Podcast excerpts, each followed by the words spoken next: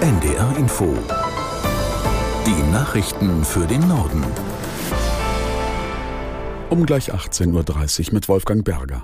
Der Bundestag hat mit einer Schweigeminute der Opfer in Israel gedacht, die von Hamas-Terroristen getötet wurden.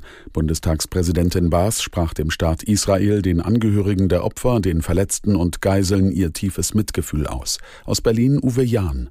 Bundestagspräsidentin Bärbel Baas verurteilte im Namen des Bundestages die menschenverachtenden Terrorakte gegen Israel aufs Schärfste.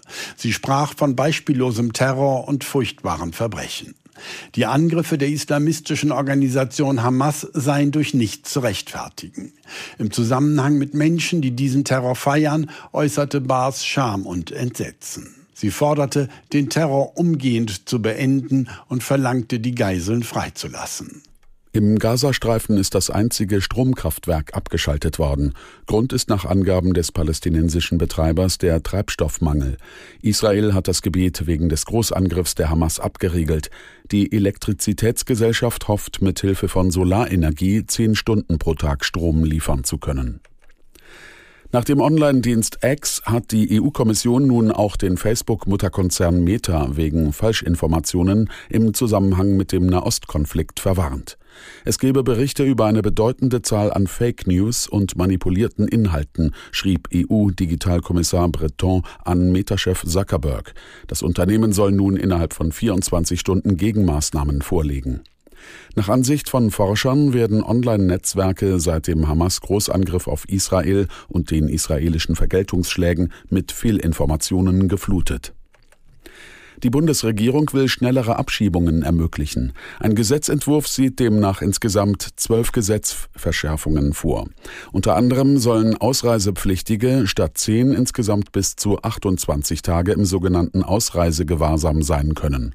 Außerdem soll ein Tatbestand organisierte Kriminalität eingeführt werden, der zur Ausweisung aus Deutschland führen kann. Dazu kommen demnach Verschärfungen bei Durchsuchungen, Wohnsitzauflagen oder auch nächtlichen Abschiebungen. Menschen, die in Gemeinschaftsunterkünften leben, sollen außerdem weniger Geld erhalten. Bundeskanzler Scholz hat zu einem Spitzengespräch über den sogenannten Deutschlandpakt eingeladen.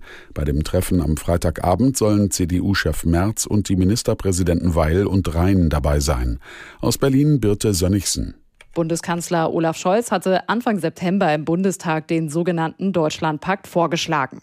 Er forderte die Opposition, die Länder, Städte und Kommunen auf, mit der Bundesregierung zusammenzuarbeiten, um Deutschland schnell zu modernisieren.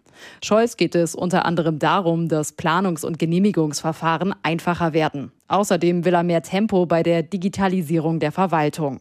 Einige Länder wollen so einem Pakt nur zustimmen, wenn vorher offene Fragen rund um das Thema Zuwanderung geklärt werden. Mit hohen Forderungen geht die Dienstleistungsgewerkschaft Verdi in die Tarifrunde für die Angestellten der Bundesländer. Sie verlangt für die mehr als eine Million Beschäftigten unter anderem einen Lohnplus von 10,5 Prozent. Mindestens müsse es eine Erhöhung der Gehälter um 500 Euro monatlich geben. Aus Berlin Carsten Zumack. Die Erwartungshaltung sei hoch, sagt Verdi-Chef Wernicke. Er verweist auf einen zunehmenden Abwerbedruck. Die Bundesländer seien als Arbeitgeber nicht mehr konkurrenzfähig. So beträgt der Lohnrückstand der Länderangestellten gegenüber ihren Kollegen, die bei Bund und Kommunen angestellt sind, mehr als 10 Prozent.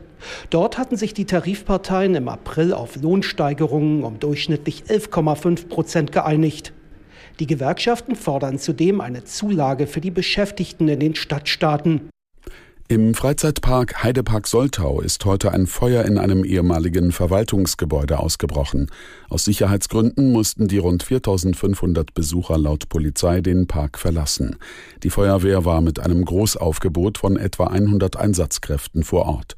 Das leerstehende Gebäude befindet sich im Eingangsbereich der Anlage, aber nicht in der Nähe der Besucherströme. Noch ist unklar, warum das Feuer ausgebrochen ist. Eine Sprecherin des Heideparks sagte, sie gehe davon aus, dass die Anlage morgen wieder öffne. Das waren die Nachrichten.